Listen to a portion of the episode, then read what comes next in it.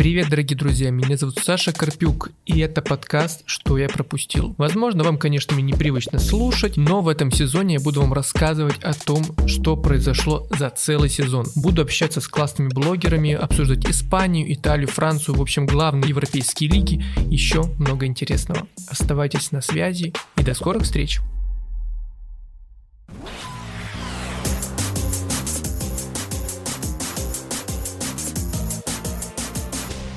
Всем привет, дорогие друзья! Это подкаст «Что я пропустил?». Меня зовут Александр Крапюк, и мы продолжаем обсуждать итоги чемпионатов. Если вы вообще не смотрели, не следили за футболом почти весь сезон, то как раз вот в этих выпусках мы расскажем, что же произошло. Сегодня я с огромной радостью и удовольствием представляю вам моего гостя Артема Прожогу. Артем, привет. Привет. С огромной радостью и удовольствием пришел. Да, это очень, это очень радует. А, Артем вообще, конечно, удивительный человек, потому что его блог на трибуне называется «Про Лига», и, собственно, Артем пишет о бельгийском футболе. Артем, для начала давай ты немножко расскажешь о своем блоге, если тебе не сложно, конечно, и скажешь, ну не то, что, конечно, зачем вообще писать и э, говорить о бельгийском футболе, а как ты к этому пришел, как долго следишь и, в принципе, приносит ли тебе это то самое удовольствие? Ну а вам, дорогие друзья, я очень рекомендую подписаться на блог на трибуне и не забудь это сделать во время подкаста или после подкаста. Я начал следить за бельгийским футболом в 2014 году. Это получилось, э, как меня недавно спрашивали, я ответил, это и случайно, и специально. Случайно это выбор лиги произошел случайно, потому что я э, просто себе искал какой-то новый футбол. Мне всегда нравился не попсовый футбол, какие-то низшие лиги. То есть я еще в старшей школе обозревал Сегунду, тогда же в Вейбра влюбился и до сих пор за него болею. И большой футбол меня, честно говоря, притомил. И я решил найти для себя что-то новое. И подвернулась как раз бельгийская лига. И она меня тогда привлекла своим замысловатым регламентом, ну и в целом мне некоторые команды были знакомы, я решил узнать, что там и как.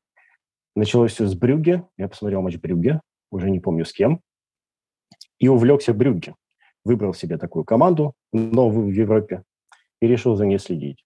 А потом, году в 15 а, уже начал вести паблик про них ВКонтакте, и когда Андерлехт приезжал к «Динамо» в Лиге Европы, я уже прямо уже заразился бельгийским футболом. И, в принципе, с тех пор я его стал изучать. И когда накопилось достаточно знаний, стал либо консультировать, либо, в принципе, рассказывать какие-то интересные истории о нем. И все это разумно вылилось в блог на трибуне, в полноценный. На трибуне я уже давно писал обо всем и сразу. И, в принципе, создание блога было логичным шагом мне хотелось делиться информацией, и плюс ко всему это была возможность чисто для себя, как для блогера ставить новые вызовы. То есть сначала, в принципе, в принципе обозревать весь чемпионат, что непростая задача. Вот. А потом углубляться, углубляться. Главным вызовом для меня было это обозревать полностью вот прошедшие два сезона. У меня есть все обзоры туров, и помимо всего прочего я еще пишу какие-то интересные сюжеты, которых в Пролиге полно. И вот, собственно, мы приходим к сегодняшнему дню, когда в блоге Пролигу уже вышло больше 250 постов, по-моему. Ого! Так что я всех жду. Ну, ребят, да, вам хватит миллионы, на год. Без, без шуток, миллионы знаков написаны, хоть с пробелами считать, хоть без. А, прошлый год был продуктивный, надеюсь, этот будет не менее. Скажи, а, ну, знаешь, я, во-первых, думаю о том, что ты, тебе уже в пору писать книгу о бельгийском футболе. То есть миллионы знаков у тебя уже есть, в принципе, там хватит даже такое на хорошее издание, вот, обозрение, знаешь. Знаешь, когда итоги подводил 2021 года, это как раз выпало на все вот эти вот э, награждения на sports.ru, и было приятно, что меня э, включили в список номинантов э, на премию о лучшем блоге про страну или чемпионат. И я подводил итоги, мне было интересно посчитать, и, собственно, я как раз оценивал, я даже в блоге об этом писал, что на, на один томик «Войны и мира» как раз. Насобирал, прекрасно. Да, да, насобирал. Так, ну, я понял. Тебя можно, значит, называть почти что львом Николаевичем Толстым э, бельгийского футбола. По крайней мере, по количеству написанного материала так точно. А, скажи, давай тогда уже перейдем непосредственно к чемпионату, потому что, как я понимаю, в этом сезоне было как минимум несколько интересных э, сюжетов. Конечно, в этом сезоне было кое-что, кроме феномена Юниона, о котором ты писал, и мы еще поговорим. А расскажи для начала, как вообще дела у Брюгге как раз, и что мы можем вообще ждать от чемпиона этого года? А есть ли у них шанс наконец-то стать какими-то достойными конкурентами в матчах с командами топ-лиг? И как у них вообще дела? Потому что, как мне показалось, в какой-то момент даже ну не то, что футболисты потеряли веру в себя, но были, возможно, какие-то проблемы даже на внутреннем первенстве. Я бы, наверное, поделил этот вопрос на две части, потому что было справедливо упомянуто, что помимо Юниона брюссельского было еще множество сюжетов интересных. Я бы угу. хотел, в принципе, наверное, по ним пройтись коротко. Вдруг людей и это тоже заинтересует, потому что помимо футбола в Бельгии было еще много всего интересного. А, потому что сезон чемпионата, он, в принципе, как сезон сериала со своими какими-то героями, конфликтами и так далее. Вот в Бельгии в этом сезоне, по крайней мере, по ощущению, по сравнению с предыдущим, было много нефутбольных разборок по разным причинам. И я в блоге о них подробно рассказывал. Причем поводы были порой совершенно абсурдные. То есть клубы натурально судились, причем в разных инстанциях, начиная от э, дисциплинарного комитета – и заканчивая спортивным арбитражным судом. Вот Берсхот, например, судился со стандартом, потому что тот не смог провести матч из-за забастовки полиции Лежской. Не смог обеспечить достаточное количество полицейских. Потом Кортрейк судился с Антверпеном, потому что тому разрешили перенести матч из-за вспышки коронавируса, хотя соответствующий пункт в регламенте отменили перед началом сезона. Когда матч состоялся, это было уже после зимнего трансферного окна, то страдал уже Кортрейк от травмы болезней, ему не разрешили заявить новичков, поэтому он с Антверпеном играл всего с двумя полевыми в запасе. Это, вот эта картинка предматчевая выглядела очень смешно. Вот. Потом Левин судился с Мейхелиным, потому что не, тот вообще не приехал на матч, сослался на несправедливый пункт в регламенте. После вот этой ситуации с Антверпеном клубом снова разрешили переносить матчи из-за коронавируса.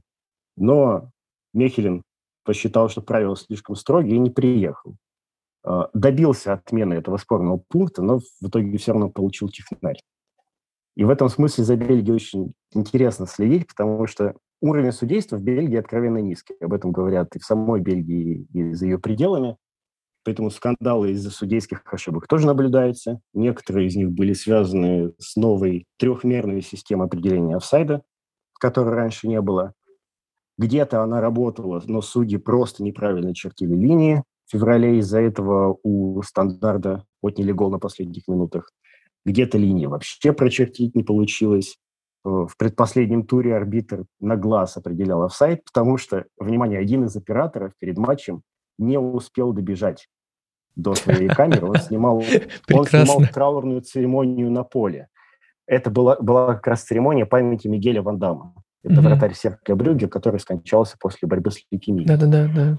А, несколько лет он, он сражался. Вот. И один из операторов, который отвечал за одну из, из штрафных площадей, не успел добежать до своей камеры, а, потому что спорный гол этот самый, был забит уже на четвертой минуте. И тут надо упомянуть, что в этом случае пострадал Гент, у которого в регулярке трижды ошибочно удаляли футболистов. В плей-офф разборки продолжились, то есть это уже целая такая война вырисовывается, гент против судей. Вот сейчас главного тренера хотят дисквалифицировать за гневный монолог в адрес арбитров. Он там шесть минут их ругал на пресс-конференции. И вот сейчас опять клуб подает апелляцию. В общем, это очень все весело. А, ну и плюс, если говорить о футболе, а не о разборках, то вообще любопытно было наблюдать за разного рода чудесными преображениями. Вот, например, вопрос был про Брюгге, но Серкаль Брюгге в этом сезоне тоже был удивительный. Осенью пришел австриец Доминик Тальхаммер, тренер, привил команде мощный стиль, узнаваемый, превратил ее из аутсайдера, который проигрывал ну, почти все матчи, в середняка, который выиграл почти все матчи. И чуть-чуть не хватило, чтобы попасть во второй плей-офф. Вот. Ну или кому-то, может быть, интересно посмотреть на то, как разваливается клуб, который в прошлом сезоне всех поражал. Тут э, все, кому не безразличен Юнион, наверное, как раз подумают, что в следующем сезоне может произойти то же самое. И это вызывает опасения. Вот. Но в данном случае вот речь о Берсхоте. Он в, годом ранее был ну, просто потрясающей задорной командой. Сразу после выхода в высшую лигу она была первой, кто лидировал одновременно и забивая, и пропуская больше всех. Напрочь отказывалась сидеть в обороне, играла в какой-то безумный футбол. Ну, а дальше по классике. Тренер уехал, когда начался спад, потом э, распродали ключевых игроков, не нашли им замену, а те, кто остался, стал выступать резко хуже. Вот. Это все еще на фоне смены главных тренеров. Если уж вы после этого не стали следить за бельгийским футболом, я не знаю, что вам еще сказать. Слушай, ты сейчас, знаешь, ты сейчас наговорил на какой-то, не знаю, том, ну не «Властелины колец», а «Игры престолов», потому что вот эти все хитросплетения, тут столько сюжетов, аллюзий, отсылок и вообще горы всего. Прекрасно. Это еще учит, учитывая замысловатый регламент и то, что параллельно есть еще мини-сюжеты, как, например, там Кортрейк со стандартом поругался за то, что одни у других тренеры увели посреди сезона. Потом, правда, помирились. И, в общем, и про это все я рассказывал подробно в, в блоге. Там есть и, а, и фрагменты регламента, и всяческие подробности интересные этих конфликтов. Вот. Что касается Брюги. Подожди, а, а можно, кстати, чисто такой технический момент, и мы перейдем к Брюге. Мне вот интересно, а, во-первых, как много ты смотришь бельгийского футбола, потому что сейчас такое ощущение, что, знаешь, какая-то нейросеть озвучила мне новые, все новости, произошедшие за весь бельгийский сезон, э, сезон в Бельгии. И сколько ты его смотришь, как часто, ну, сколько матчей, да, из туров. И когда ты успеваешь, я же так понимаю, ты еще работаешь, ну, на какой-то основной работе, и плюс, насколько я помню, есть разница во времени. То есть, когда ты начинаешь смотреть эти матчи по времени плюс-минус, и когда ты заканчиваешь, как у тебя это устроено, если не секрет? Ну, на, на первый вопрос я с- сразу отвечу. Я смотрю все. В высшей лиге я смотрю все матчи. Ну, насколько мне это позволяет вообще техническое оснащение. Классно, что есть телеспорт, который в этом э, сезоне показывал по паре матчей Остальное я всякими хитрыми пиратскими методами добываю. Но так или иначе я э, смотрю все, что мне могут показать, потому что я не хочу быть голословным, когда я пишу обзоры. Вот. И особенно мне важно поймать трансляции, которые вот на пиратских сайтах, потому что я не смогу их посмотреть в повторе. Если упустил, то упустил. На телеспорте все-таки можно в повторе посмотреть. Вот. С часовым поясом, ну, действительно стало посложнее, потому что некоторые матчи в три заканчивались. Но я в целом уже давно еще со студенческих лет привык к такому режиму, что я ночью довольно продуктивен. Ну и плюс у меня есть ощущение какой-то важной миссии. А это лишь незначительные препятствия на пути к ней очень пафосно прозвучало. Прям Нет, безумно. ну почему? Нет, ну прекрасно, я согласен с тобой. Мне кажется, что вообще Федерация футбола Бельгии, не знаю, как она правильно называется, ну какое определение у нее, но она точно должна тебе вручить как... Королевская футбольная ассоциация. Артем, они обязаны тебе посвятить в рыцаре бельгийского футбола, по-другому не скажешь, тем более раз это королевская она.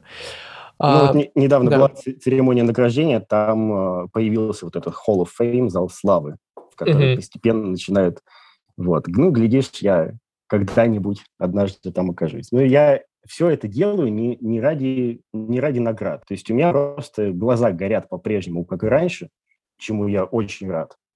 Вот. И я занимаюсь любимым делом, и поэтому я не вижу минусов. Возможно, у меня нездоровый образ жизни, скорее всего, он такой, вот. Но для меня достижение цели, выполнение зароков, которые я сам себе даю перед началом сезона, ну, для меня важнее. Слушай, ну, конечно, такими фразами завершать подкаст, но придется оставить их в этой части подкаста. Давай теперь к Брюге. Прости, я тебя перебил, но мне было интересно узнать, конечно, как у тебя... Брюге. Ага. Слушай, ну, просто Брюге в предыдущие два сезона стал уже превращаться, это не мои слова, в бельгийскую Баварию.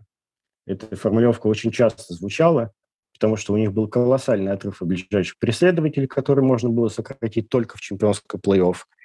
А Брюги по-прежнему остается самой богатой командой, которая, в принципе, деньги зарабатывает за, за счет того, что она в Лиге чемпионов, в Лиге чемпионов, потому что она крутая, крутая, потому что у них денег много и так далее. В общем, это уже отточенный механизм уже довольно давно. И в этом смысле сезон, который мы только что посмотрели, он удивителен. Потому что если кто-то и мог составить конкуренцию Брюге, ожидал, что это будет Генк, который в прошлом сезоне как раз этим же самым занимался. Ну и уж точно никто не мог подумать, что это будет новичок высшей лиги. Вот, поэтому Брюги действительно остается, на самом деле, гигантом. В этом сезоне мы смотрели битву Давида и Голиафа. Она, правда, закончилась не по-библейски, а, но была чертовски увлекательной. Вот. Сейчас у Брюги дела отлично. Они перехватили чемпионство у Юниона, по пути разбив кучу сердечек футбольным романтикам. Оттянулись недавно на Ибице между матчами. Располагают молодыми, блестящими просто игроками, на продаже которых можно солидно заработать. Вот. Ну и сыграют опять в групповом этапе Лиги чемпионов. И практика показывает, что Брюги очень хорошо умеет настраиваться на еврокубковые матчи, достойно выступает в ЛЧ, и плюс ко всему они лучше всех, пожалуй, в лиге готовы к долгому сезону, потому что уже привыкли играть в таком графике. У них много ресурсов, у них длинный состав. Есть одно «но». Сейчас Брюгге на пороге необычного для себя этапа. И тут интрига. Да, я, я жду, я аж замер, говори уже. А, вчера они назначили главным тренером 43-летнего бельгийца Карла Хуфкинса. Он был ассистентом двух главных тренеров Брюгге, Климана и Сройдера. И оба выигрывали чемпионат Бельгии. И вот это сюрприз, потому что Брюгге некоторое время был без главного тренера. То, что Сройдер уходит в Аякс, уже было известно. И в шорт-листе клуба были вполне себе известные имена. имена. Ну, даже Хаби Алонс, например, еще с января. Вот. У Хуфкинса вообще нет опыта работы главным тренером. Даже у его помощника Рика Демила есть. Когда Клейман подхватил коронавирус, э, Демил его заменял в матче в Киеве с «Динамо». И будущее Брюгге сейчас в этом смысле туманно. А, то, что свой человек, тут прослеживается параллель с Климаном. Он тоже из ассистента стал главным тренером Брюгге. Но между этими событиями он успел провести больше сотни матчей как тренер в двух других клубах и привел Ген к чемпионству. Так что я не исключаю, что если что-то пойдет не так, то это будет первый за почти 10 лет случай, когда главный тренер уйдет из Брюги не по собственной инициативе. В последние годы Брюги не увольнял тренеров. Они или, или уходили сами, как mm-hmm. Мишель Прюдом и Иван Леко, а, либо переходили в другие клубы покруче, как Климан или Схройдер. Поэтому за Брюгге в новом сезоне мне будет очень интересно последить. Слушай, вообще какой-то интересный сюжет получается. А, собственно, мы еще, опять же, к Юниону чуть позже вернемся, но глобально, в принципе, получается, что в следующем сезоне у других команд появляется новый шанс для того, чтобы, на, ну не то что на равных, но, возможно, конкурировать с Брюги, потому что, возможно, какая-то нестабильность в клубе. То есть это такое странное решение, да, как ты говоришь, и вполне возможно, что сюжет будет интересен. Действительно странное решение. Но э, вот этот вот сюжет о том, что сейчас Брюги ослаблен, и можно бы как-то у него перехватить чемпионство, он э, был бы актуальнее, если бы все конкуренты практически по чемпионскому плей-офф тоже не поменяли тренеров. Речь идет и, и про Антверпен, и про Андерлехт, и, возможно, про Юнион в ближайшие дни. Но Ой. об этом мы чуть позже. Да, ладно, давай двигаться потихоньку дальше. А, с главным клубом мы ну, пока что одним из главных клубов мы вроде как закончили. А скажи про игроков, потому что, ну, это такая а, история очень интересно. Ну, во-первых, кто тебе больше всего понравился в нынешнем сезоне из тех, кого, скорее всего, большая часть из нас либо не знает, либо узнал из твоего блога, либо тоже следит очень плотно за бельгийским чемпионатом.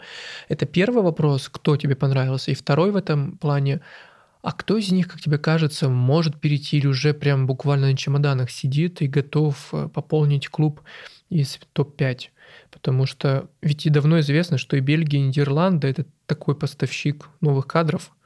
И кто знает, возможно, через годик мы увидим какую-то доселе неизвестного, но уже известного благодаря переходу бельгийского футболиста. Я, поскольку слежу за чемпионатом Бельгии довольно давно, у меня была возможность и, и сравнить мне выступления, в принципе, тех, кто уже в чемпионате Бельгии выступал. Я могу, в принципе, на две категории поделить. У меня есть и в той группе, и в той, кто э, сильно удивил и приятное впечатление произвел, и кто неприятное. Могу об этом тоже поговорить.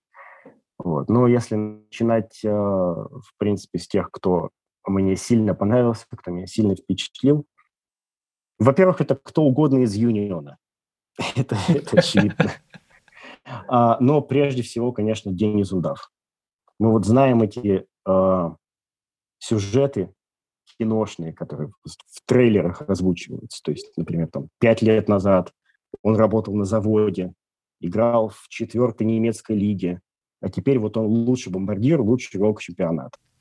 Прости, а он же, по-моему, какую-то награду получил, да, в этом сезоне? Я просто... Он ага. в этом сезоне получил. И вот эти вот две статуэтки, как лучший бомбардир, как лучший игрок, он получил на днях.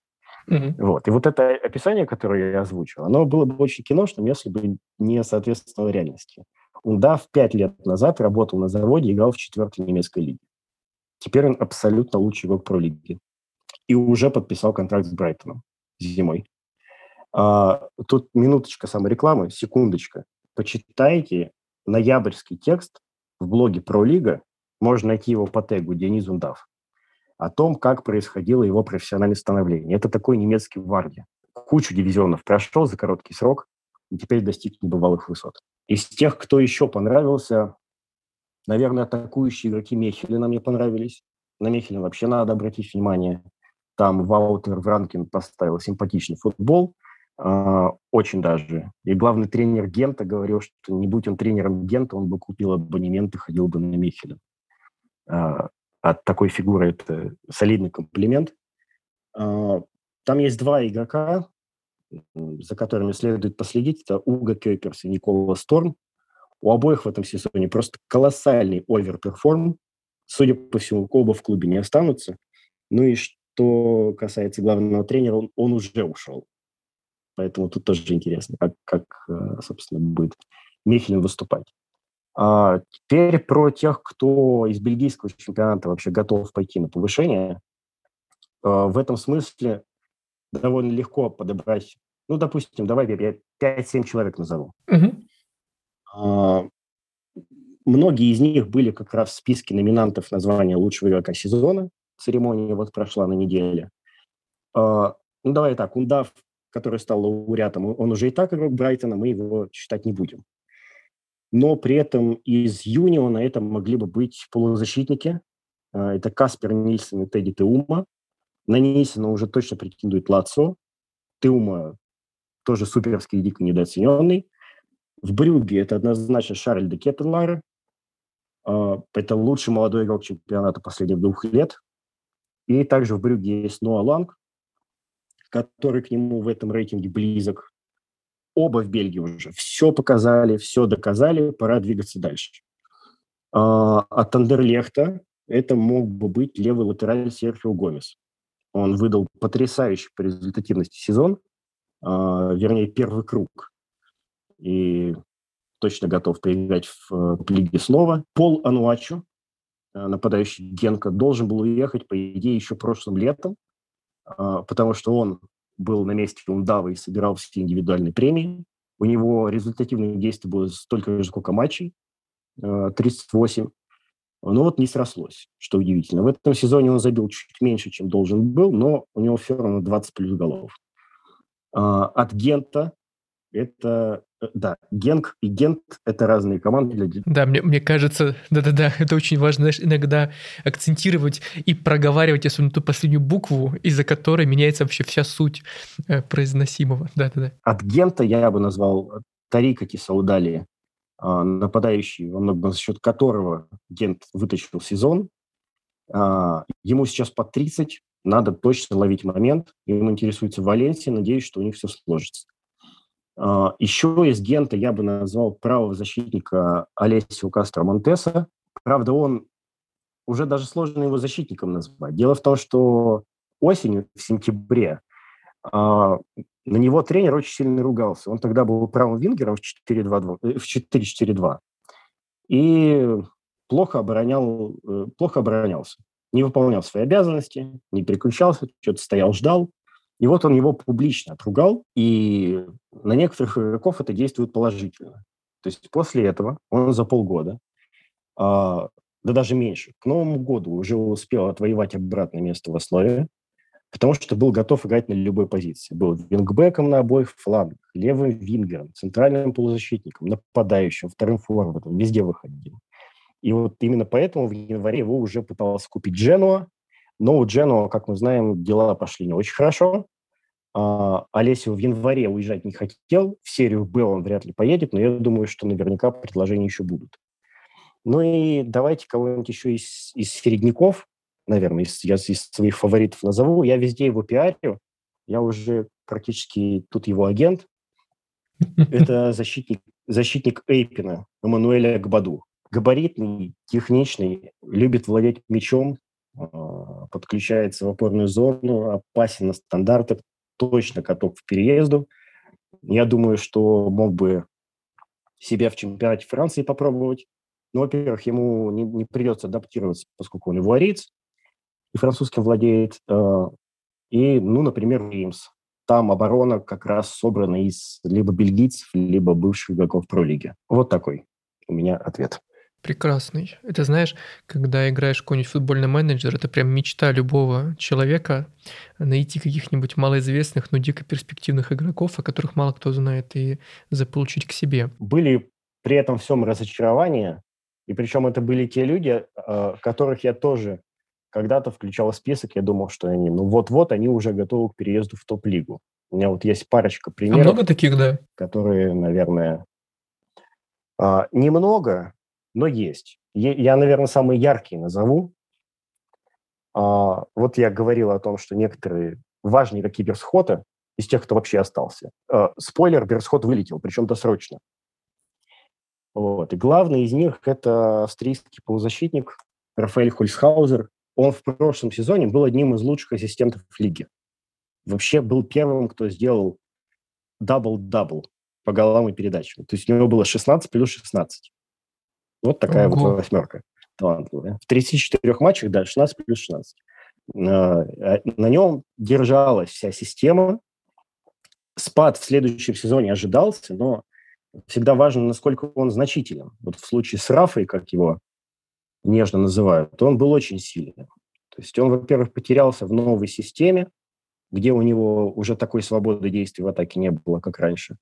А, голевые передачи сократились, потому что после ухода Тисаудали, которого я чуть выше упоминал, из Гента, он ушел прошлой зимой, у него не осталось забивного нападающего. Вот. И когда вот так вот теряется основной игрок, как Хольсхаузер, рушится все. Вот. Возможно, он сейчас в Левин придет, но там есть похожий игрок, и пока непонятно, как они будут взаимодействовать. У него был пункт о том, что он может без компенсации уйти из Берсхота, он им воспользовался и сейчас ищет себе новую команду. Так что я думаю, в пролиге мы его увидим. И вот о середняках еще, наверное, вратарь Левина, Рафаэль Рома. Он в прошлом сезоне был одним из лучших в лиге и лидером по проценту сейвов за сезон в целом на 90 минут. А, был вторым, по-моему, по количеству предотвращенных голов. В этом сезоне у него было снова немало работы, но он уже был не столь впечатляющим после нескольких ошибок потерял место в основе. Вот, и мне очень жаль, что так, так сложилось. Надеюсь, что у него в МЛС дело сложится получше, он туда уехал. Но, правда, там тоже есть загвоздка. Он пошел в DC United к Эрнану Лосаде, который, э, с которым он играл за Берсход. А Лосаду уволили до того, как он успел туда приехать. Так что это тоже для всех тех, кто всякие там фэнтези футбольные играет, важный факт. А, ну и многие игроки стандарта, я не буду там кого-то отдельно выделять, можно, наверное, всей команды, потому что для стандарта это худший сезон с 44 -го года. Э, и эта фраза, она ну, исчерпывающая. Это насколько нужно не ну соответствовать да, это... уровню, чтобы выдать худший сезон с 44-го. Это не такой, да, тизер какого-то хоррора, это просто, к сожалению, грустная реальность. Я понимаю, что ты бы и так громко не говорил, если бы действительно так не было. Ну, тогда желаем что? Желаем прекрасным открытием этого сезона продолжить расти и дальше в следующем. Ну а тем, кто сбавил или так или иначе, к сожалению, выступать хуже, чем мы привыкли, пусть они как-то, возможно, возродятся и покажут ту игру, к которой ты, ты лично точно привык. У стандарта есть хорошие новости. Стандарт последние годы увязал в долгах, но теперь у них появился новый владелец, американская инвестиционная компания, которая готова э, делать стандарт снова великим. То есть ты думаешь, что, в принципе, деньги тут тоже играют роль, и это сильно поможет клубу? Потому что ну, мы просто я к тому говорю, что мы знаем много примеров, когда деньги решают, мягко говоря, отнюдь не все. Важно, конечно, как они ими распорядятся, но из того, что было видно за последние 2-3 года, мне кажется, хуже распоряжаться, чем раньше уже невозможно. Прекрасное сравнение. Это, это, это и привело к краху, потому что стандарт очень много еще окружало очень грязных, неприятных слухов. У президента были обыски, на стадионе были обыски а, по подозрению в отмывании денег и, и всем таком. А, собственно, конфли... вот эти вот все истории до сих пор продолжаются, но стандарт встал на путь очищения и обрывает старые связи, чтобы стать лучше. Ну что, давай теперь перейдем, как говорится, к десерту. А, Юнион, а, клуб, который уже, мне кажется, стал нарицательным даже для тех, кто не следит так плотно за пролигой, как ты, клуб открытия и так далее. Но у меня, если честно, с такими историями очень часто возникает определенный скепсис. Сейчас объясню почему. Все мы знаем так называемый кейс Moneyball, э, смотрели, возможно, фильм или знаем, что когда числа, скажем так, приходит тотально в клуб, то действительно очень многие команды за сезон могут показать какой-то феноменальный результат, но затем обычно их ожидает спад. И это, собственно, приводит к тому, что, ну, короче, постоянным дискуссиям о том, насколько вообще целесообразен этот подход.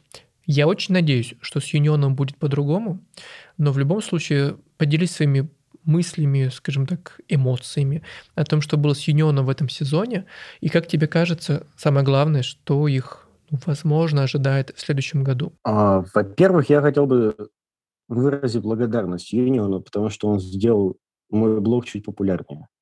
А, некоторые из тех, кто подписывался на мои ресурсы в течение этого сезона, честно признавались. Мы подписались, чтобы следить, как у Юнион дела.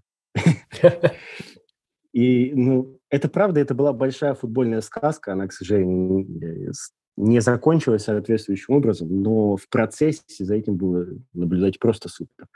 По поводу спада, я убежден, что будет спад, но, как и в случае с игроками, я... для меня важно, насколько он будет сильным.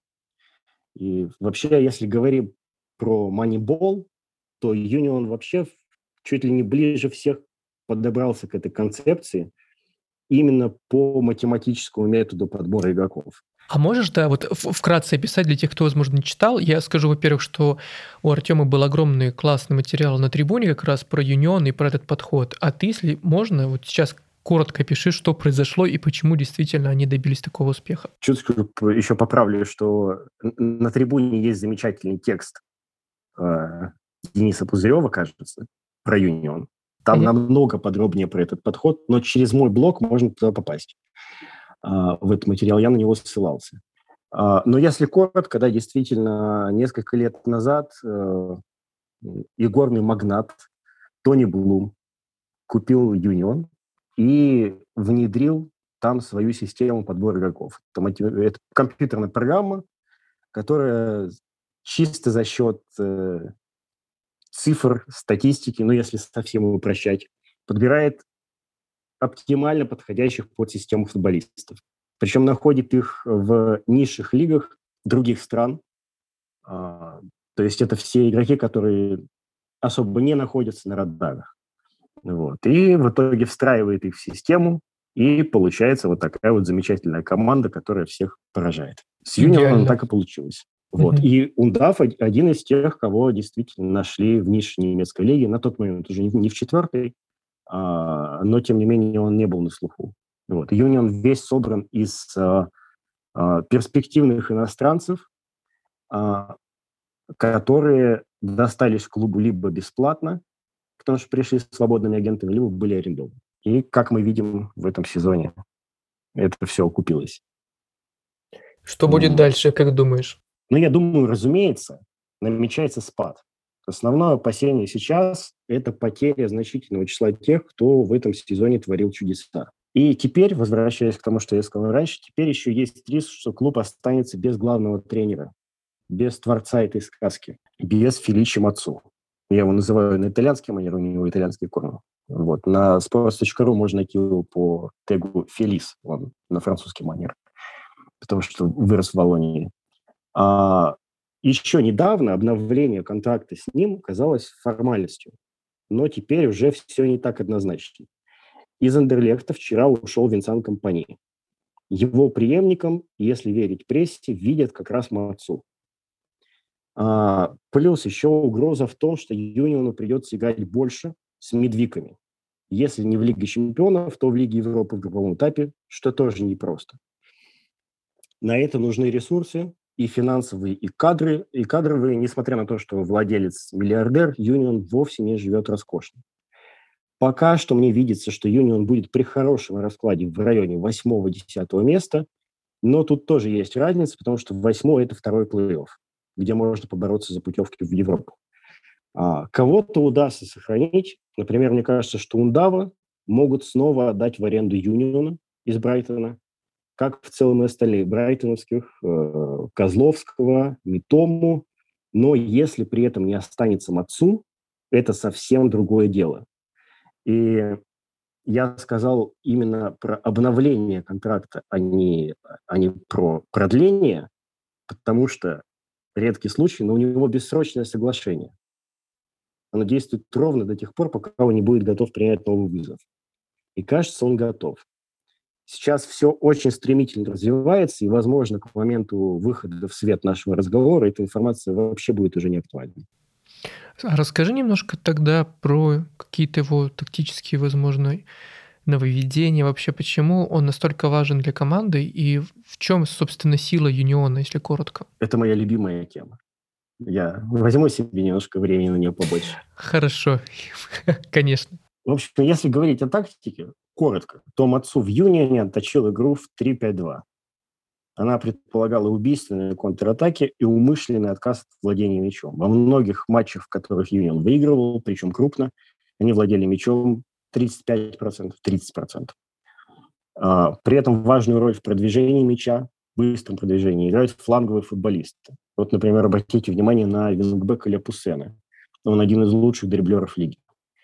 И, конечно, важное умение Э, действовать в переходных периодах, и тут ключевое выносливость полузащиты, потому что вот те же Нильсон и Теума, которых я отметил э, в первом блоке, они в обороне создают первый заслон, и Юнион обороняется очень крепко. В атаке подключаются свободные зоны, и если остаются без опеки, бьют издалека. Нильсон практически все голы забил за пределы штрафной. А, если коротко, то футбол Юниона – это допускать минимум ошибок, и максимально наказывать за них соперника. А, кроме того, у них, у них реально классный вратарь Морис. У него было достаточно работы в этом сезоне, но он в нужные моменты выручал, стал лучшим по количеству сухих матчей. Теперь о роли Мацу. Ну, Мацу однозначно лучший тренер Бельгии последних полутора лет. Потому что, ну, он, во-первых, вернул Юнион в высшую лигу спустя 48 лет после вылета. А, то, что он, в принципе, добился успеха в высшей лиге, удивлять не должно. То есть тренером, тренером года его признавали и в Шарлеруа пять лет назад. Он тогда превратил Шарлеруа из э, откровенного середняка в серьезного конкурента топов и выводил команду в чемпионский плей-офф несколько раз, в том числе уже на второй сезон работы, при этом пробуя совершенно разный футбол и интересный футбол. Почему так все сложилось с Мацу. А, мне кажется, еще помимо того, что он сильный тактик, он еще и сильный психолог. Он, он друг, он наставник, он такой свой человек. Вот, э, посмотрите интервью в блоге про Лига с Мацу. Оно вышло под заголовком «Мир футбола искусственный». Это цитата. И вот там он рассказывает, насколько важно общаться с игроками, объяснять им свои решения, а, рассуждает о том, что авторитарность, диктатура – это вообще часто попытка скрыть неуверенность в себе. А готовность прислушаться к своим подопечным, она далеко не всегда означает некомпетентность или желание переложить ответственность. Когда он работал в Генке два с лишним года назад, он там пересекся с нападающим Данте Ванзейром. Тот еще был молодой, в основу не попадал. А, Мацу сказал ему, поищи к себе новый клуб. Я за тобой вернусь, когда у меня будет новый проект. Он сдержал слово. Ван Зевер при Мацу в июне стал одним из лучших нападающих чемпионата, пробился в сборную Бельгии. А, я упомянул период в Генке. Если говорить об этом периоде, то он вышел для него неудачным. И он об этом рассуждает как раз вот в том самом интервью. И, кстати, могу сказать, что моя активная блогерская деятельность, связанная с бельгийским футболом, как раз началась с поста об увольнении Мацу из Генка. Это пост за ноябрь 2019 года. Он назывался «Пост чемпионский кризис Генка», где объяснялось, что Мацу, который пришел после Климана, он оказался не в том месте, не в то время. Это вот важный фактор. Клуб продал ключевых игроков после чемпионства и не заменил. А Мацу, который не работал до этого в большом клубе, не мог заслужить достаточный авторитет. И кроме того, он как уроженец Волонии, он почти не говорил по-нидерландски и довольно плохо изъяснялся по-английски.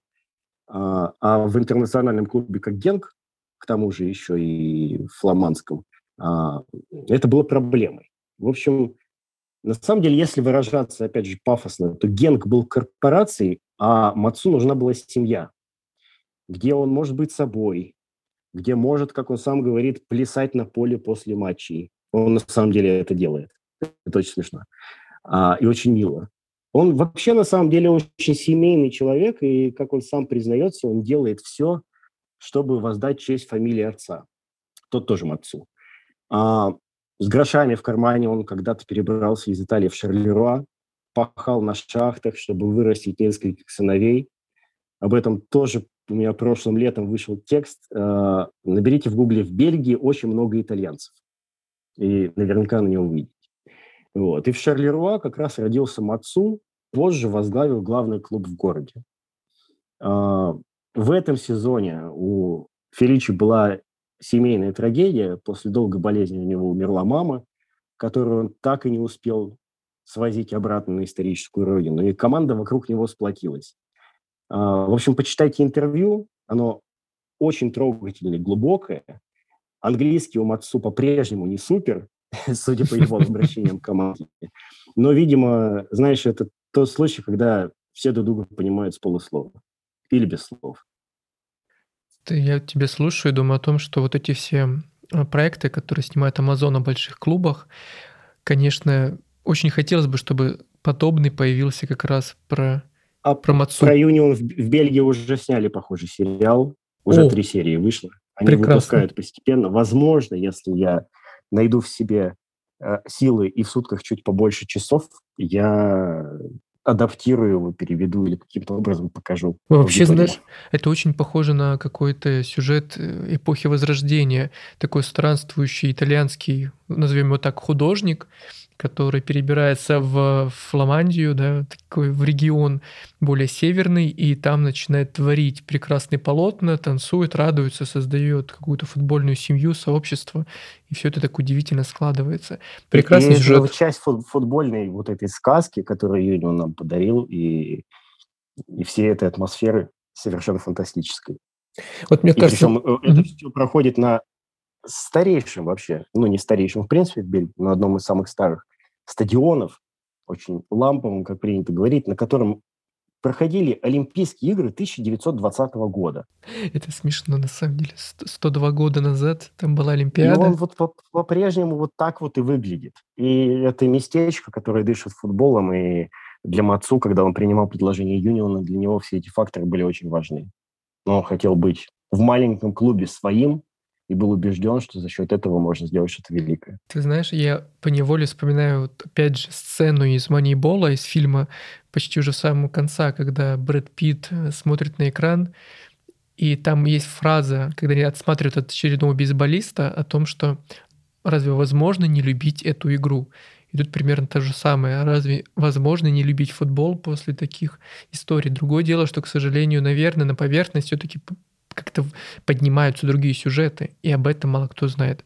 Поэтому спасибо, что ты, во-первых, об этом пишешь, а во-вторых, что ты сейчас это так очень емко, красиво и красочно описал вот этот сюжет, связанный с главным тренером. Честно признаюсь, я хоть и стараюсь как обозреватель сохранять объективность, но Юнион меня покорил до глубины души. Я был одним из тех, кто очень сильно верил в то, что они смогут стать чемпионом. Но даже из-за того, что они не выиграли, они хуже не стали.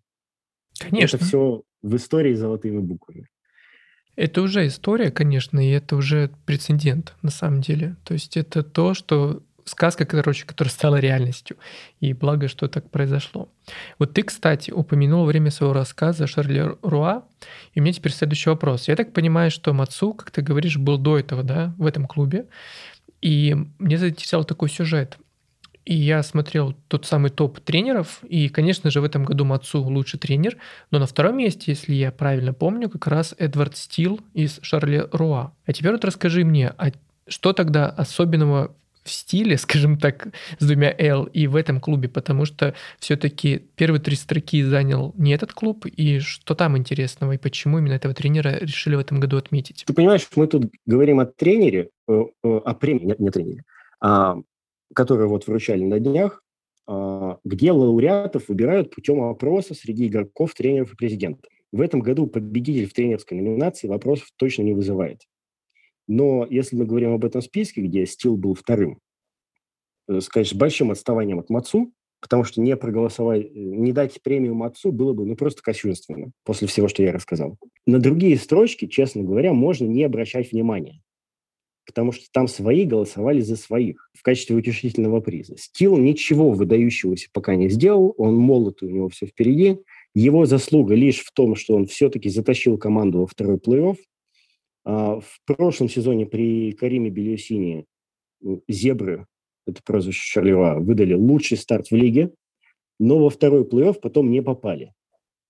И в любом случае, как он может идти вторым в этом списке? То есть там вообще есть Михалис Волканис, с которым Эйпин выиграл только один из десяти матчей. Теперь давайте подумаем, как Волканис может быть выше Схройдера, который своей тактикой позволил Брюге переломить чемпионскую гонку.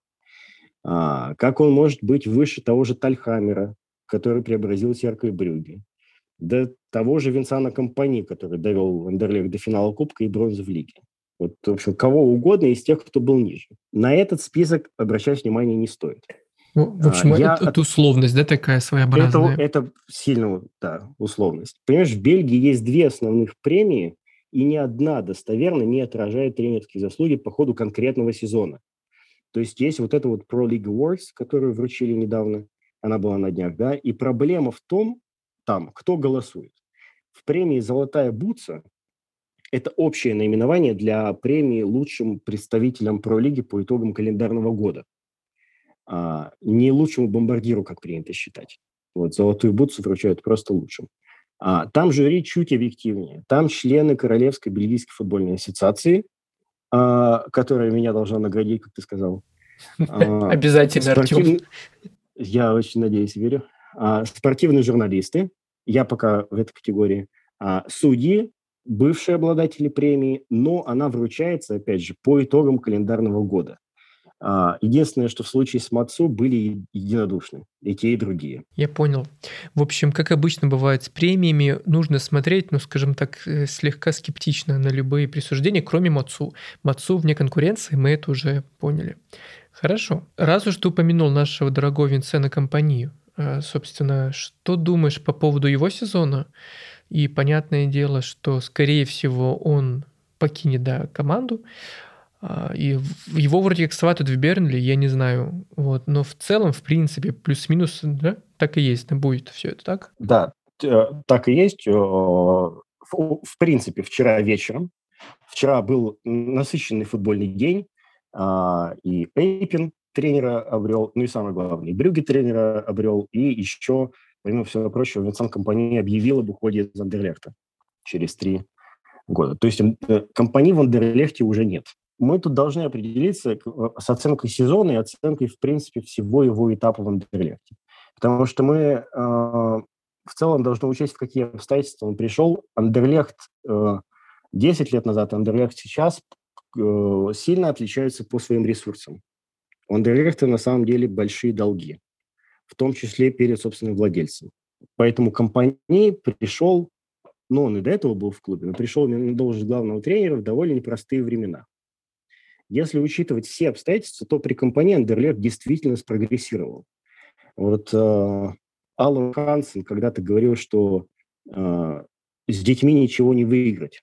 И компания в этом смысле про- продолжала эту мысль, потому что в первые сезоны, когда он только пришел, у него на самом деле э, был ну, очень молодой состав, а, как известно, Андерлехт славится своей академией и все делает для того, чтобы там играли свои. Компании при этом отмечал всегда, что за развитие молодежи надо платить результатами. Это, это Андерлехт, собственно, и делал. Вот. Но если с детьми ничего выиграть нельзя, то с подростками можно. Детки-то уже подросли, и там есть на самом деле сильные представители Академии. Самый яркий из них Яри Версхарен. Для Андерлехта, знаешь, очень важен этот весь исторический символизм, и Версхарен именно в этом сезоне сейчас поменял 51 номер на 10 И он теперь такое основное молодое лицо команды. Есть, конечно, и другие, но просто в обороне Андерс при компании, когда он только начинал, играл с ребятами 16 лет, 17 лет. Сейчас им все-таки уже по 20, и это звучит посолиднее. Этап э, компании в Андерлехте, он довольно неоднозначный. Э, в целом компания подвергается критике за то, что он, ну, он не очень сильный тактик. Он, возможно, сильный мотиватор, и у меня в блоге есть э, запись, э, фрагмент одного из его выступлений в раздевалке. Она называлась «Компания бельгийский Альпачино». Он там очень такую короткую, но проникновенную речь зарядил в раздевалке.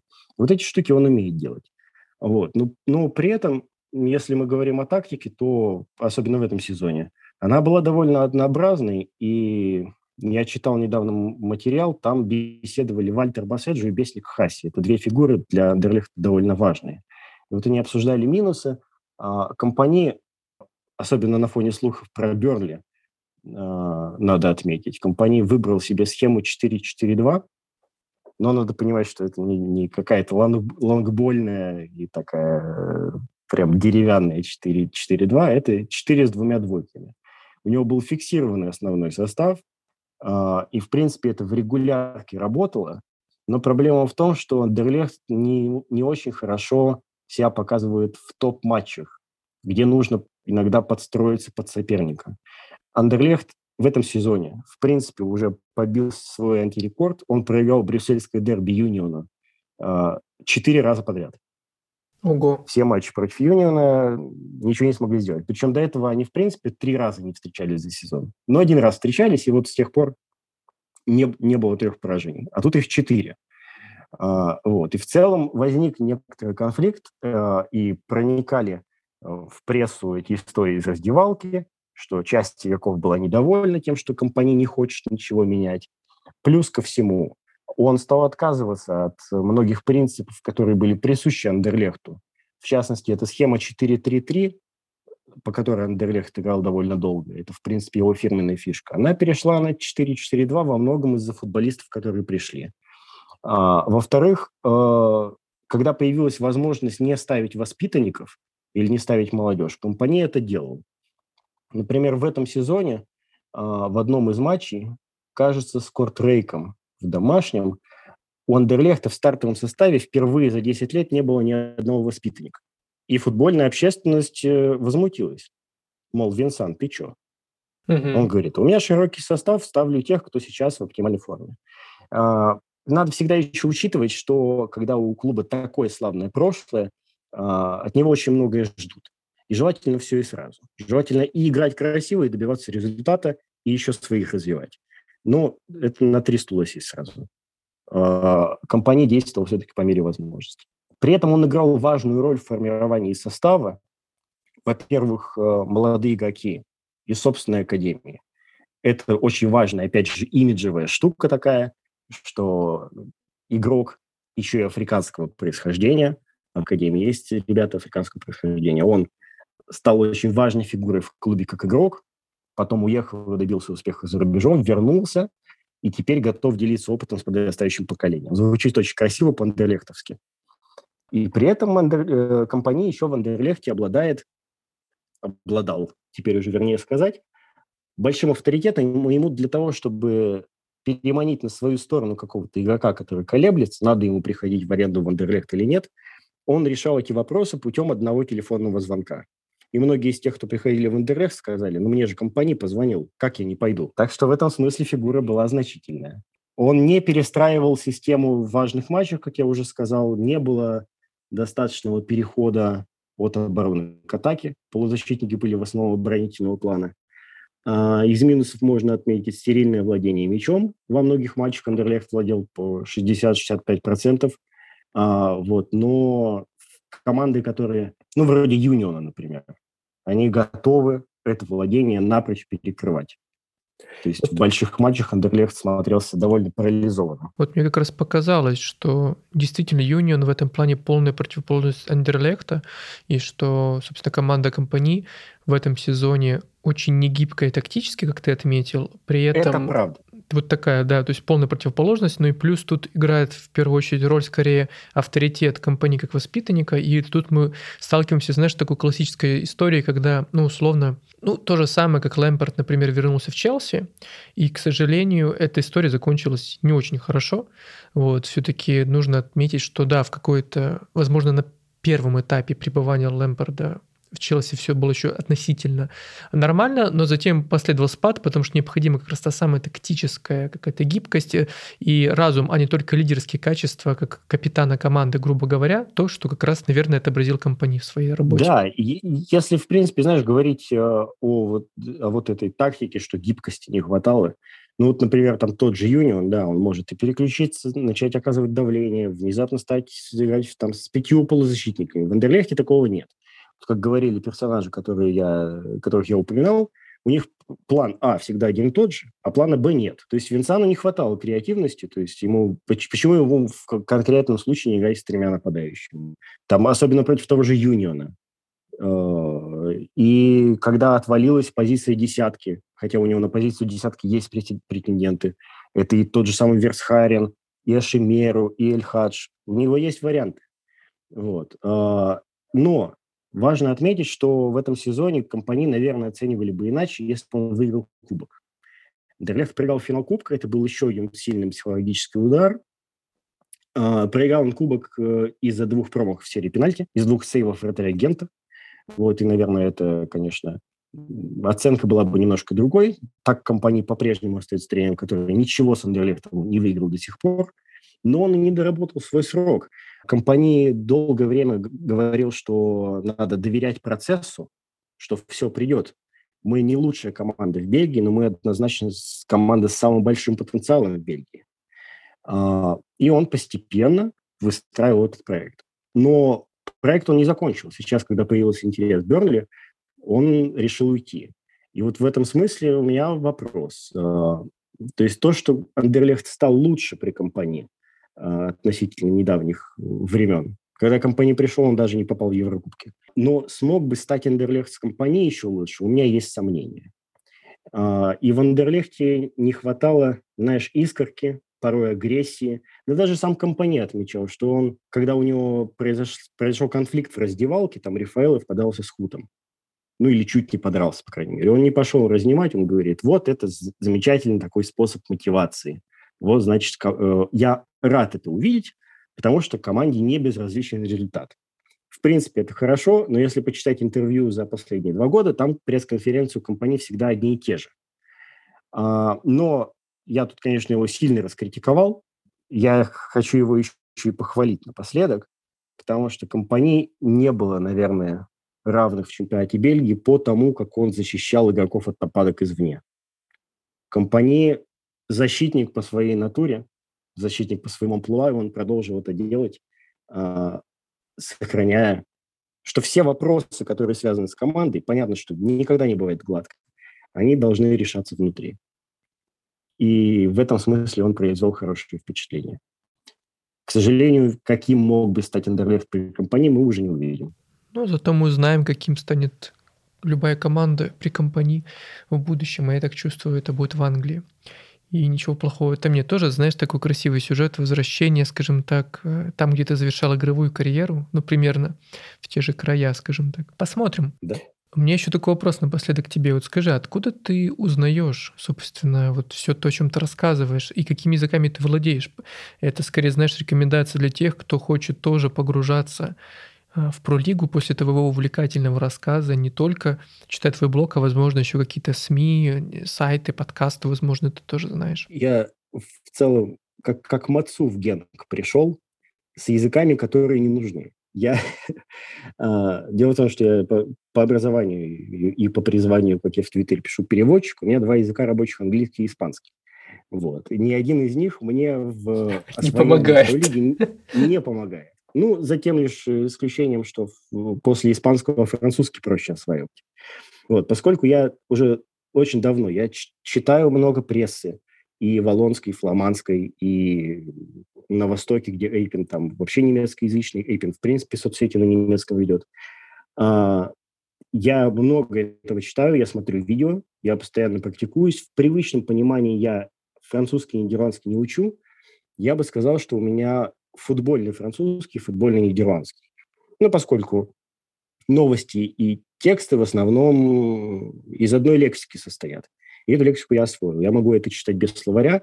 Я, к сожалению, не разговариваю ни на том, ни на другом, просто потому что у меня нет практики.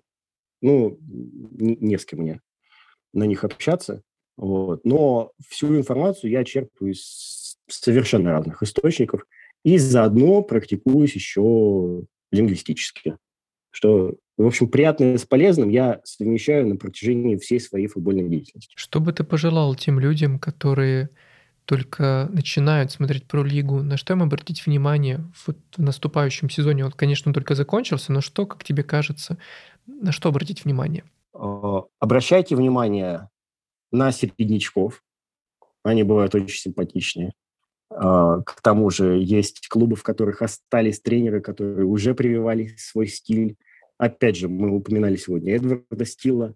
А, Шарлеруа примечателен тем, что он все-таки дает тренерам поработать полный сезон. И вот я на это бы посмотрел. Серка Брюге остался с Тальхаммером, и там по-прежнему будет бодрый футбол. В целом я при- приглашаю вас хотя бы немножечко погрузиться в пролигу. Э, блог никуда не денется. Э, канал в Телеграме, который, не поверите, называется «Бельгийский футбол», он тоже никуда не денется. Я продолжу освещать все то, что происходит продолжу вести эту хронику, эту летопись бельгийского футбола по-русски. Вот, э, заскочить можно в любой момент, я все объясню. Я люблю эту лигу, и надеюсь, что вы точно так же ее полюбите. Вот так. Я надеюсь, мы с тобой еще как-нибудь запишем отдельный очень ламповый подкаст о, про Эйбор, потому что ты начинал свой сегодняшний рассказ о том, что изначально ты вообще про Сегунду рассказывал, и был влюблен, и до сих пор, так понимаю, влюблен в Эйбор. А, да, тем более, если да. в воскресенье все удачно сложится, принимаю поздравления. Эйбер на пороге возвращения в Примеру. Так, что пишите. Ой, очень надеемся. Да. Артем, спасибо тебе огромное. Это был очень классный разговор. И, конечно, после твоего, я назову это все-таки монологом, а не диалогом, я скорее традиционно выступал в роли слушающего, с огромным удовольствием слушающего человека. Ребят, подписывайтесь на, собственно, блог Артема на трибуне, на телеграм-канал. Блог называется «Пролига». Телеграм-канал Артем только что озвучил «Бельгийский футбол». И следите вместе с ним, потому что, мне кажется, сложно найти более увлеченного и прекрасного рассказчика. И я напоследок скажу, что я сегодня, э, пока шел к тебе, я подумал, что есть фраза, которая отражает мою неразрывную связь э, с чемпионатом Бельгии. Где пролига, там прожога. Мы с Пролигой отличаемся двумя буковками всего, так что наша связь очевидна. Слушай, точно, я даже об этом не подумал. Ну вот, видите, вам даже будет проще запомнить теперь название бельгийского чемпионата, ну, либо фамилию Артема. В общем, а, спасибо тебе еще раз. Это был подкаст «Что я пропустил?» и сегодня мы прекрасно поговорили о прошедшем уже бельгийском чемпионате с Артемом Прожогой. До скорых встреч. Пока. Пока.